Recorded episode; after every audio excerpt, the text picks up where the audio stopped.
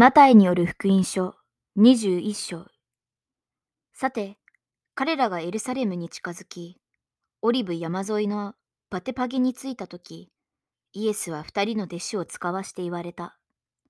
向こうの村へ行きなさい。するとすぐロバがつながれていて、転ばがそばにいるのを見るであろう。それを解いて、私のところに引いてきなさい。もし誰かがあなた方に何か言ったなら、主がお入り用なのですと言いなさい。そう言えばすぐ渡してくれるであろう。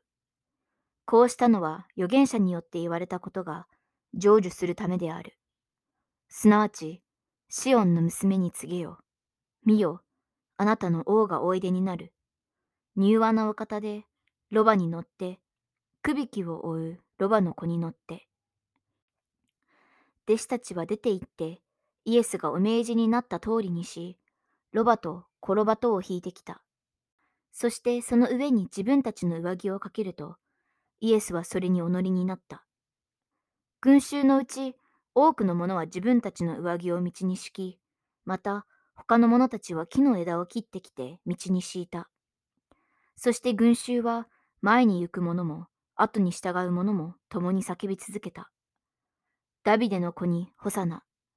主の皆によって来たる者に祝福あれ。意図高きところにホサナ。イエスがエルサレムに入って行かれたとき、町中がこぞって騒ぎ立ち、これは一体どなただろうと言った。そこで群衆は、この人はガリラヤのナザレから出た預言者イエスであると言った。それからイエスは宮に入られた。そして宮の庭で売り買いしていた人々を皆追い出し、また両替人の代や鳩を売る者の腰掛けを覆された。そして彼らに言われた。私の家は祈りの家と唱えられるべきであると書いてある。それなのに、あなた方はそれを強盗の巣にしている。その時、宮の庭で盲人や足苗が身元に来たので、彼らを追いやしになった。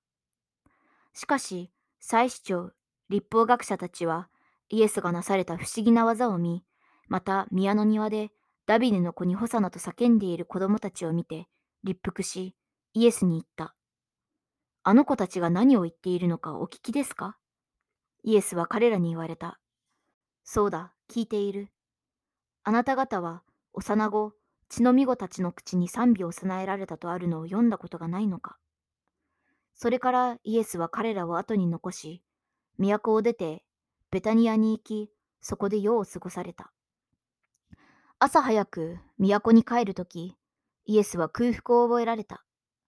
そして、道の傍らに一本のイチジクの木があるのを見て、そこに行かれたが、ただ葉の他には何も見当たらなかった。そこでその木に向かって、今から後、いつまでもお前には実がならないようにと言われた。すると、イチジクの木はたちまち枯れた。弟子たちはこれを見て驚いていった。イチジクがどうしてこうすぐに枯れたのでしょう？イエスは答えて言われた。よく聞いておくがよい。もしあなた方が信じて疑わないならば、このイチジクにあったようなことができるばかりではなく、この山に向かって動き出して海の中に入れと言っても、その通りになるであろう。